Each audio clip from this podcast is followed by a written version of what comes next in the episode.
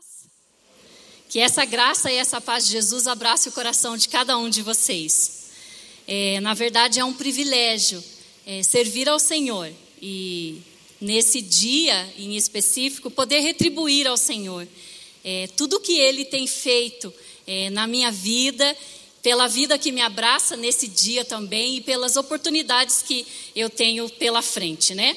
Nós estamos aqui, primeiro domingo de 2022, é, cheios de expectativa no coração e olhando para frente para aquilo que o Senhor tem para nós, preparado para nós como igreja e também de forma particular.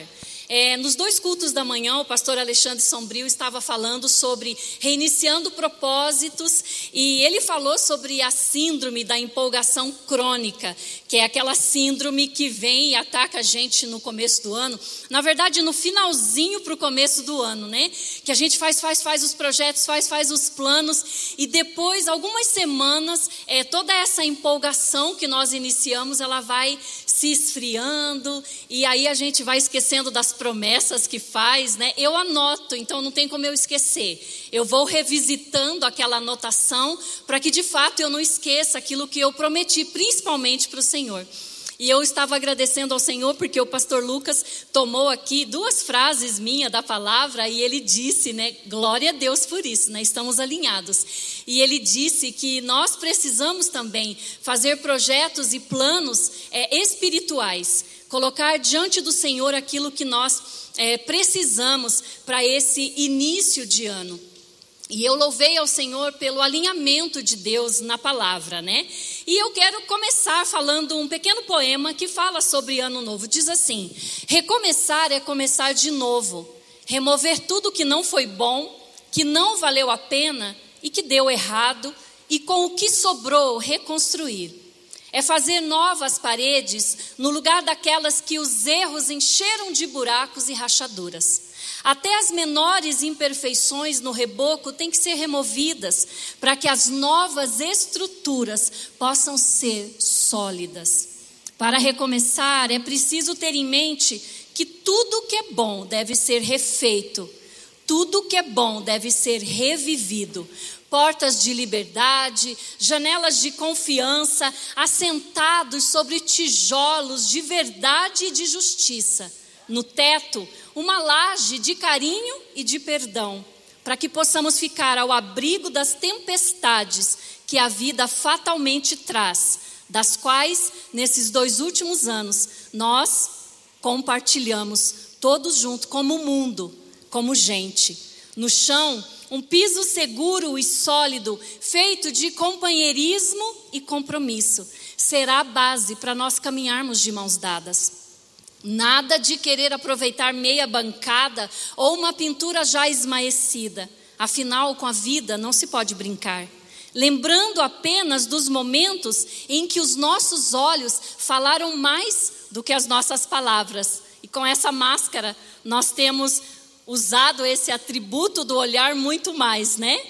Lembrando apenas desses momentos em que os nossos olhos, eles falaram coisas que estavam no nosso coração. É preciso tomar o outro pela mão e trabalhar. É começar do zero, usando o único material que não se esgota: o amor.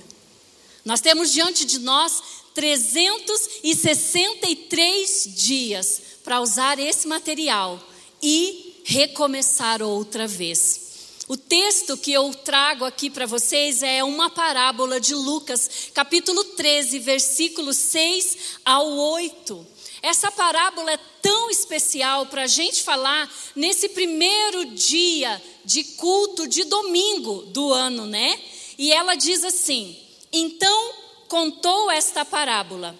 Um homem tinha uma figueira plantada em sua vinha. Foi procurar fruto nela e não achou nenhum. Por isso disse ao que cuidava da vinha: Já faz três anos que venho procurar fruto nesta videira e não acho. Corte-a. Por que deixá-la inutilizar a terra? Respondeu o homem: Senhor, deixe-a mais por um ano, e eu cavarei ao redor dela e a adubarei. Se der fruto no ano que vem, muito bem. Se não, corte-a. Início de ano é momento perfeito para a gente recomeçar, traçar novos ciclos, né? Deus é um Deus que não precisa de renovação nenhuma. Enquanto nós estávamos aqui no culto da virada, nos últimos minutos do ano de 2021 para 2022, ele continuou sendo o mesmo Deus, o mesmo Deus poderoso. Agora nós, como seres humanos, nós trabalhamos com ciclos. E é especial porque é, nós precisamos dos ciclos para a gente se animar, para a gente começar projetos, terminar projetos, para a gente fechar ciclos e com isso crescer, não é verdade? É, nós precisamos fazer isso para a gente traçar metas. Então, todo início de ano é muito especial para nós fazermos projetos. Eu vou perguntar, você só dá uma levantadinha de mão. Quem anotou os seus projetos, seus desejos, suas metas para esse ano de 2022? Faz assim um aceno para mim. Só esse pessoal? Não, eu vou perguntar de novo. Não precisa ficar com vergonha que eu não vou perguntar nenhum deles, tá bom? Só para saber se você fez uma anotação, como diz o pastor Lucas, talvez mental apenas. Se você anotou, se você fez projetos, se você desenhou, se você escreveu. Quem aqui tem projetos para esse ano? Ah, melhorou. Vocês estavam com medo de eu fazer uma pergunta extra, né? Gente, então nós fazemos isso. Início de ano é um tempo bom para nós fazermos essas coisas. Nessa Nessas retrospectivas que nós fazemos, nós fazemos uma introspecção vendo as oportunidades perdidas. Esses dois anos que nós passamos, nós perdemos oportunidades porque nos tornamos limitados. A nossa liberdade de ir e vir foi cortada. Então, nós nos tornamos limitados em algumas coisas que nós queríamos fazer.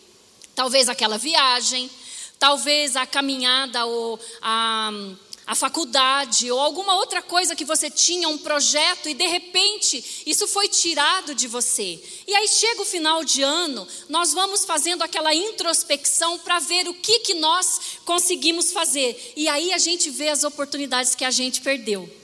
A gente vê o tempo que a gente perdeu e chegamos à conclusão que é muito triste perder oportunidades. Olha, eu já perdi oportunidades ímpares na minha vida, não voltaram mais.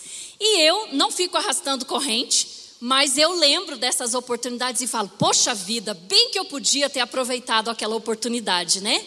E nós, início de ano, é um bom tempo que a gente acaba fazendo isso. Eu conheço pessoas que pagariam uma boa fortuna se tivessem para uma segunda chance de novo de uma oportunidade muito especial que perdeu. E nesse primeiro domingo eu quero refletir com vocês essa poderosa parábola que traz essa realidade para nós. A parábola da figueira estéril é uma reflexão perfeita para início de ano, para nós olharmos os nossos propósitos e tornar o ano de 2022 bem frutífero, bem produtivo e com oportunidades que a gente não desperdice. E o texto que nós já lemos conta então essa história desse homem que tinha uma figueira plantada numa vinha. E ele já há três anos procurava fruto naquela figueira e ele não encontrava. E com isso ele estava muito chateado de chegar até aquela figueira e não encontrar o que ele estava buscando. E para a primeira reflexão que nós faz, vamos fazer é que nós podemos recomeçar esse 2022 correspondendo às expectativas de Jesus. Quando nós olhamos para essa parábola, ela tipifica muito o Espírito Santo, ela tipifica o Senhor, porque nós vamos ver que esse viticultor é aquele que procura em nós os frutos que nós precisamos dar para ele. Havia uma expectativa no dono dessa plantação. Aqui faz a referência que ele foi três anos consecutivos buscar um fruto nessa figueira e ele não encontrou. E ele estava disposto a cortar essa figueira. Ele queria que a figueira correspondesse às suas expectativas. E é justo nós pensarmos nisso, não é verdade? Você que planta alguma coisa, você que tem quintal em casa, compra lá uma árvore, compra alguma coisa, uma plantinha, e você quer que ela te dê o retorno daquilo, porque a natureza dela é uma natureza frutífera, então nós estamos esperando que ela nos dê retorno. E eu fui procurar algumas curiosidades na revista Jardim a respeito desse arbusto tão especial que é a figueira. E diz assim que ela é uma espécie de arbusto de boa adaptação a diversas condições de clima e de solo. O nome genérico dela vem do latim e ela é conhecida desde a antiguidade. Quando nós vamos até as páginas da Bíblia e nós lemos o Antigo Testamento e o Novo Testamento, nós vemos ah, os textos da palavra falando sobre figueiras. Nós vemos que para eles, para o povo de Deus, era um alimento muito especial, que se fazia pastas, que também eram medicinais, que se faziam doces, que se faziam bolos, que também os, os animais comiam. Então era muito comum que as pessoas que tinham as suas plantações tivessem plantadas ali as suas figueiras. Até lá nos registros das pinturas egípcias, nos monumentos funerários, foram encontrados também o desenho dessa árvore. E nós vemos que ela refletia a abundância da terra prometida, ali representando na Bíblia a nação de Israel, o povo de Deus. Então a Bíblia é cheia de menções sobre essa planta, sobre a figueira. E até interessante, eu estava estudando, passei a semana é, pensando nisso, estudando. Há uma referência muito especial num texto de 1 Reis, capítulo 4 e 25, que se torna uma expressão idílica. Veja bem, diz assim: Durante a vida de Salomão, Judá e Israel viveram em segurança, cada homem debaixo da sua videira e da sua figueira, desde Dan até Berseba. Tanto é que se tornou uma frase para falar sobre prosperidade. Por exemplo, se nós estivéssemos naquele tempo, se nós fôssemos contar no último dia, quando o pastor Adoniran faz o culto da virada e a gente fosse contar aqui que o ano foi muito bom, a gente poderia dizer: "Ah, eu passei um ano muito bom embaixo da sombra da minha videira e da minha figueira. E todo mundo ia entender que foi um ano frutífero, que foi um ano abençoado. No Antigo Testamento se fala muito sobre ela. Nós vemos aí que esse homem, ao buscar esse fruto, e esse fruto, esse arbusto, essa planta, sendo tão conhecida, essa árvore sendo frutífera e tão conhecida, ele queria ter as suas expectativas correspondidas. Me faz pensar quando Jesus olha para nós. Nós temos uma natureza, nós somos espirituais, nós temos o Espírito Santo que habita em nós, é um presente que nós recebemos. Nós somos filhos e, como filhos, nós precisamos corresponder ao Senhor em atitudes, palavras e pensamentos de filho. Não é isso que nós esperamos dos nossos filhos? Que eles correspondam a tudo aquilo que nós fazemos. A expectativa no coração dos pais, a expectativa no coração do esposo, da esposa, a expectativa no coração da igreja, a expectativa no coração de Deus. E nós precisamos corresponder a essas expectativas, assim como aquele homem ia buscar o fruto na sua figueira e ele não encontrava. E eu fico pensando quando Jesus olha para nós, eu tenho isso como uma preocupação pessoal. Eu gosto muito de, de analisar a minha própria vida no fechamento de ano, fazer balanços de tempo em tempo e ver como que tem sido o meu caminhar com o Senhor. Então, eu fico pensando quando Jesus olha para mim, o que que ele vê? Quais são os frutos que ele vê? Quais são as expectativas que eu estou correspondendo para Ele? O que Deus vê quando Ele olha para você? O que Deus vê quando Ele olha para nós? O que Deus vê quando Ele fala no nosso coração sobre o chamado que Ele nos deu. O que Deus vê, o que Deus sente quando Ele nos lembra do propósito específico que Ele deu para cada um de nós. E eu sempre costumo dizer, quando as pessoas dizem para mim: Ah, não, eu não tenho um chamado, eu não tenho um propósito. Eu digo: Você se engana. Se você nasceu nessa época, nesse tempo, se você está aqui, se você está vivo, essa já é a resposta que você tem um propósito para esse tempo. Que o Senhor te colocou na terra nesse período, porque Ele tem um propósito na sua vida. Então não pense que você não tem um propósito, que você não tem um chamado. Quando Jesus olha para nós, quais são os frutos que eles têm encontrado? Lá em João, capítulo 15, versículo 16, tem um texto maravilhoso que diz assim: Vocês não me escolheram, mas eu os escolhi para irem e darem fruto. Fruto que permaneça, a fim de que o Pai lhes conceda o que pedirem em seu nome. Nós vemos aqui qual é a expectativa de Jesus para nós. Eu quero, vocês foram escolhidos, eu quero que vocês vá adiante, que vocês vão adiante e que vocês deem frutos, frutos dignos de justiça, frutos que permaneçam, não frutos que caem, frutos que permaneçam, frutos que o glorifiquem, porque se vocês fizerem assim, vocês vão pedir e o Pai vai lhes conceder o pedido através do seu nome. Efésios capítulo 5, versículo 8 e 9 também nos faz lembrar a respeito disso. Diz assim: Porque outrora vocês eram trevas, mas agora são luz no Senhor. Olha a expectativa dele. Vivam como filhos da luz, pois o fruto da luz consiste em toda bondade, justiça e verdade.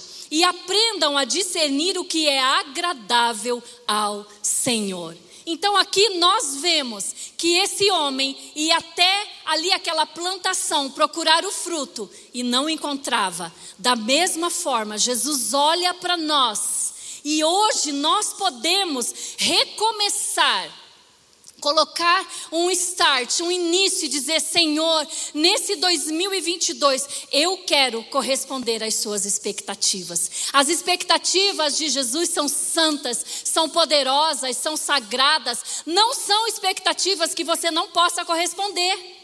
Porque Ele não dá para nós algo que seja maior do que nós possamos carregar. E se for algo muito grande, o Espírito Santo Consolador e a promessa de Mateus 28 e 20 estará com a gente. Eu estarei com vocês todos os dias até a consumação dos séculos. Então, aquilo que a gente não pode, o Espírito Santo, a presença do Senhor vem e nós podemos corresponder. Então, nesse novo ano, nós temos a oportunidade de deixar o Espírito Santo produzir em nós os frutos. A Bíblia fala lá em Gálatas 5 e 22, o fruto do Espírito: amor, gozo, paz, bondade, fé, fidelidade, mansidão, domínio próprio. Nós vamos olhando ali o tudo que nós precisamos. Então, em primeiro lugar, que nós possamos recomeçar esse ano correspondendo às expectativas de Jesus. Quem aí quer corresponder às expectativas de Jesus? Aleluia, eu também, queridos, eu também. Segundo lugar, nós podemos recomeçar retribuindo os privilégios recebidos. O texto fala que a figueira estava plantada numa vinha. E logo, nós sabemos que a vinha requer cuidados especiais. O solo precisa ter um cuidado especial, até a velocidade do vento é importante para a vinha produzir boas uvas. Então, aquele solo ali era um solo privilegiado. Nós vemos que esses cuidados especiais fala de fertilidade, de muito adubo, bem cuidado. Esse plantio era um plantio privilegiado. E essa figueira, a bonita, estava lá no meio da vinha. Mas lá ia esse dono da vinha, três anos, e ela não tinha retribuído nada. Então, nós precisamos ver que é muito importante nós, como filhos, como servos, recomeçar esse ano retribuindo os privilégios que nós temos recebido do Senhor. É um privilégio ser filho de Deus. É um privilégio ter salvação. É um privilégio saber que nós estamos aqui, mas nós podemos olhar para a eternidade, que a vida não termina aqui, que a eternidade nos aguarda, onde nós vamos abraçar os nossos amados. É um privilégio saber um Deus que pensou na continuidade, que Ele não simplesmente diz está acabado, não. Ele diz: quando terminar aqui, lá no céu, não haverá lágrimas, não haverá choro, e é nesse lugar que o Senhor nos aguarda. Então, nós podemos retribuir os privilégios recebidos. Lá em Lucas capítulo 12. É um, um texto que fala muito sobre prontidão para o serviço. E o versículo 47 me chama muito a atenção, diz assim: Aquele servo que conhece e não prepara o que ele deseja, nem o realiza, receberá muitos açoites. O final do versículo 48 diz assim: A quem muito foi dado, muito será exigido, e a quem muito foi confiado, muito mais será pedido. Então nós temos hoje a oportunidade de retribuir os privilégios. Pense aí num privilégio que o Senhor tem te dado. E se você pudesse hoje elencar todas as bênçãos que você recebeu nesse ano que passou, todos os privilégios que você recebeu, você veria quão grande seria essa lista. Hoje você poderia começar dizendo: A vida me abraçou nessa manhã. Esse já é um grande privilégio, estar vivo, estar vivo, poder ter a oportunidade de fazer algo para o Senhor. Então nós vemos que a Bíblia está dizendo que nós seremos julgados de acordo com as oportunidades que nós recebemos. O que, que nós fizemos com todas as bênçãos e todos os privilégios que nós recebemos de Deus? Como seria a nossa lista? Deus cuidou de nós nos abençoou em meio a tantos temores dessa pandemia que nós sofremos. Nós vimos nos testemunhos do culto da virada pessoas contando que estavam aqui celebrando a vida que foi devolvida porque os médicos já tinham desenganado e dito: vão se despedir porque não vai dar, não vai continuar vivendo. Então nós temos tanta bondade de Deus a nossa vida foi preservada, podemos sim ter perdido, como nós perdemos pessoas, nós per perdemos ícones na nossa igreja. Mas o Senhor nos manteve até aqui. Talvez você chegou aqui capengando, mas você tem vida, e enquanto a vida há esperança. Nós podemos olhar isso. E o salmista do Salmo 116, versículo 12, eu acredito que era num culto da virada que ele estava pensando a respeito disso. Porque ele disse assim: O que, que eu posso retribuir ao Senhor por toda a sua bondade para comigo? O que, que eu vou fazer para retribuir ao Senhor por toda a sua bondade para comigo? Havia no coração do salmista essa direção de retribuir aquilo que o Senhor já tinha entregado para ele. Gente, eu recebo tanta bondade do Senhor, tanto carinho do Senhor, e eu sei que não sou a única.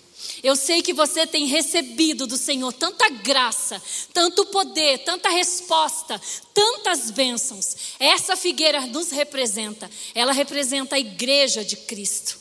Deus investiu nessa igreja, enviando seu filho. Hoje nós vamos celebrar a Santa Ceia do Senhor. E nós olhamos esse privilégio recebido de poder declarar: Senhor, eu declaro a Sua morte que trouxe vida, eu declaro que o Senhor ressuscitou, e eu declaro que eu passei a ter vida por conta da Sua vida, Senhor. Essa vida abundante que nós temos. Então Deus investiu na igreja, Deus continua investindo na noiva. Nós somos a noiva do Cordeiro.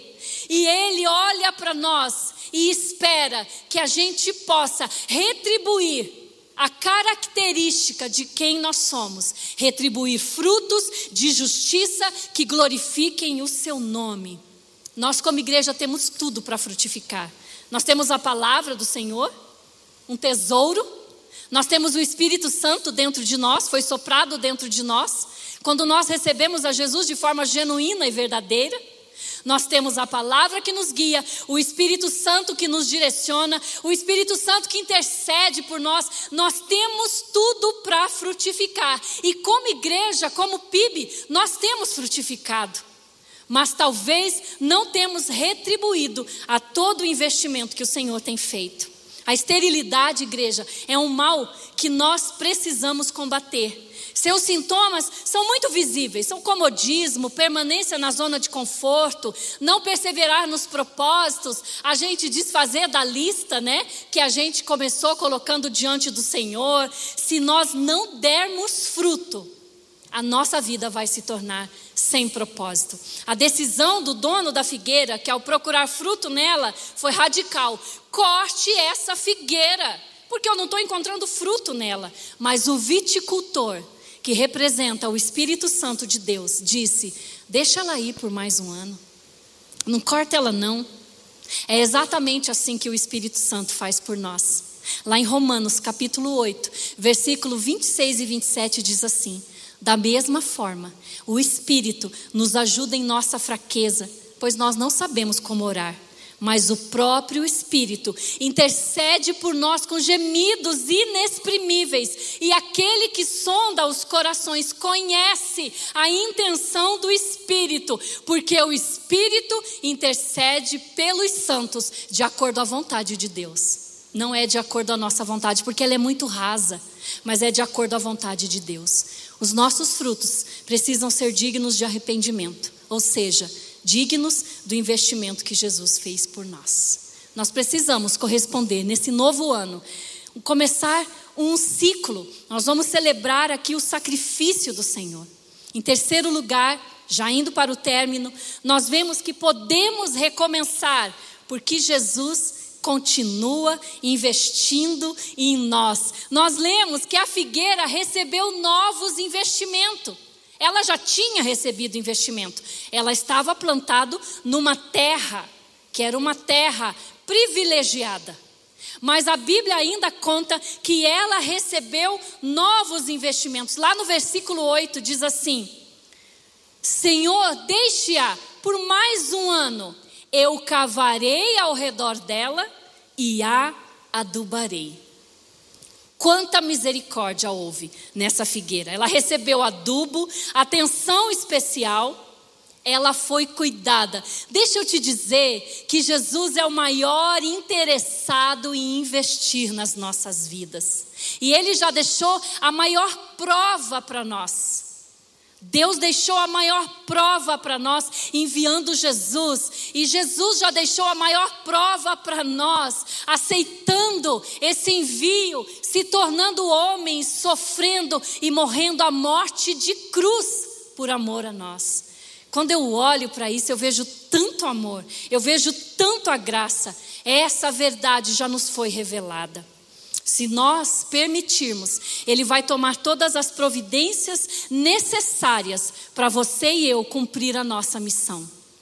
Toda a providência que você precisar para cumprir a sua missão aqui na terra, de demonstrar o caráter de filho de Deus, ele vai investir na sua vida para você cumprir a missão. Eu não estou falando de um Deus alheio que nos lança no mundo e fala: se vira, menino, vai aí, vive a sua vida. Eu estou falando de um Deus que caminha com a gente todos os dias, que não nos olha de longe, mas que Ele vai no caminho, caminhando com a gente, nos ajudando, nos levantando, curando as nossas feridas, soprando palavra de vida nos nossos ouvidos ajudando-nos a cumprir o propósito que Ele tem para nós. Nós não estamos sozinhos. É ótimo começar o ano pensando nisso. Nós podemos receber adubo, nós podemos esperar que ele cave ao nosso redor, fazendo as nossas raízes ficarem bem profundas para receber toda a seiva, como diz o Salmo 1, que fala: Ah, esse homem que está plantado junto a ribeiros de água, que está ali, que as suas raízes recebem toda essa, essa seiva que precisa. Eu não sei como você terminou o seu ano. Eu não sei como você começou o seu ano. Talvez você veio aqui esperando uma injeção de ânimo. Pois bem, a injeção está aí diante de você, aí nos seus ouvidos, dizendo: O Senhor tem tudo o que você precisa para frutificar. Você vai poder cumprir a sua missão. Nós precisamos agora permitir que Ele tire as ervas daninhas, que Ele tire tudo aquilo que nos incapacita de frutificar, tudo aquilo que faz com que a palavra não permaneça em nós. A gente escuta por um ouvido, lança por outro, a gente fala de memória, mas nós não permitimos a palavra ser verdade na nossa vida. Pois o Senhor está dizendo hoje. Há um segredo muito grande em João capítulo 15, versículo 4 diz assim: Permaneçam em mim, e eu permanecerei em vocês. Nenhum ramo pode dar fruto por si mesmo, se não permanecer na videira. Vocês não podem dar fruto se não permanecerem em mim. Esse é o segredo da frutificação: permanência, permanecer nele aí nós vamos dar fruto. Independente das, das situações, dos problemas, das perdas, do sofrimento que nós possamos passar, como desfrutamos na nossa carne nesse tempo, como igreja, muitas dores, muitos ais. Mas se nós permanecermos no Senhor, independente da situação externa, nós continuaremos frutificando. Quando o dono da terra for olhar em nós, ele vai encontrar os frutos que ele está precisando. Ah, queridos, que esse Senhor desse início de ano, nosso Deus, possa procurar aí em você e encontrar esses frutos. Nós podemos recomeçar, porque podemos abraçar a oportunidade que está diante de nós hoje, nesse segundo dia do ano. O agricultor tem o direito total de cortar a árvore que não corresponde à sua natureza frutífera. Nós precisamos dar respostas de acordo à nossa natureza de filhos de Deus. Hoje é um dia de recomeço. É uma oportunidade decisiva que você e eu não podemos negligenciar. Talvez você não conhece o Senhor, então essa é a oportunidade de você se decidir para ele, de dizer eu quero conhecer esse Jesus. Talvez você conhece mas está com o coração estacionado, com seu ministério aí tapado, guardado, por alguma coisa que aconteceu, lança fora tudo isso e abrace a oportunidade hoje de recomeçar. Você tem 363 dias pela frente para fazer dessa palavra uma verdade no seu coração. Hoje é dia de recomeço. Pode ser que você terminou o seu ano com poucos resultados positivos. Você queria terminar diferente, queria terminar com chave de ouro, feliz, realizado. Você pode ter feito o mesmo que esse agricultor fez quando olhou para a figueira não encontrou fruto. Ao olhar para dentro de você, na oração do final de ano, talvez você chorou aqui e disse: Eu não encontro, Senhor, frutos. Eu não cumpri o que eu prometi, mas hoje esse viticultor, que é o Espírito Santo, está dizendo: não corte, eu vou investir de novo. Eu vou cavar ao redor, eu vou adubar, eu vou torná-lo fértil outra vez, para que nesse ano ele possa dar fruto, ela possa dar fruto. Deus está olhando também para nós. E tudo aquilo que nos desmotiva, Ele também está olhando. Mas sabe qual é o segredo mais gostoso aqui? Ele não está nos olhando com olhar de julgamento, mas Ele está nos olhando com olhar de amor. Você que está em casa ouvindo essa palavra, o Senhor está olhando para você como uma árvore, não julgando, não te limitando, não te afastando, mas te acolhendo, te chamando através da palavra, disposto a cavar e fortalecer as suas raízes. E Ele está dizendo: Eu quero procurar em você esse ano e eu quero encontrar frutos que nós possamos terminar esse ano trazendo os cestos cheios de frutos de justiça diante do Senhor. Que nós possamos fazer isso. Ele está disposto a investir. Lá em Jeremias 29, 11, ele está dizendo: Sou eu que conheço os planos que eu tenho para você, diz o Senhor. São planos de te fazer prosperar e não te causar dano. Plano de dar-lhes esperança e um futuro. Hoje, a parábola da figueira nos ensina essa verdade de vital importância. O arrependimento é necessário e é possível com a ajuda de Deus. Ele é paciente. Ele não vai te cortar E Ele está dizendo: não corte, dá mais uma oportunidade. Ao mesmo tempo, nenhum de nós sabe quanto tempo nos resta. Então hoje, nós precisamos aproveitar a oportunidade. Nós vimos aqui o nosso querido pastor Antônio. Em um dia ele estava celebrando e no outro dia, de forma fatal, ele se foi. Mas nós podemos dizer, como igreja, que aquele homem aproveitou todo o investimento que Jesus fez nele. E ele retribuiu todo o investimento que Jesus fez nele em frutos de justiça, os quais nós, como igreja, sempre vamos trazer à memória. Queridos, eu quero te dizer, aproveite a oportunidade hoje, porque ela é um presente que Jesus está te dando nessa manhã. E eu quero pedir para você ficar em pé. Fique em pé, igreja. E eu quero citar mais uma vez João 15, 16. Ei, vocês não me escolheram, eu os escolhi para que vocês vão, que vocês deem fruto e frutos que permaneçam, a fim de que vocês peçam tudo o que vocês precisam e que meu Pai, que está no céu, conceda isso para vocês. Eu queria perguntar para você se essa palavra falou ao seu coração. Se você é essa pessoa que você precisa aproveitar a oportunidade de recomeçar hoje, levante a sua mão onde você está, igreja. Levante a sua mão se você é essa pessoa. Aleluia. Eu também sou essa pessoa, porque eu preciso aproveitar toda a oportunidade que Jesus me der. Então, enquanto nós cantamos, que você no seu lugar possa diante do Senhor fazer a sua promessa de início de ano, com todo o seu coração e temor diante de Deus, dizendo: Eu quero, Senhor, aproveitar todo o investimento, retribuir todo o investimento que o Senhor tem feito e aproveitar cada dia como um presente, para que quando o Senhor olhe para mim e venha procurar fruto, o Senhor encontre fruto permanente e de justiça. Que o Senhor te abençoe no nome de Jesus.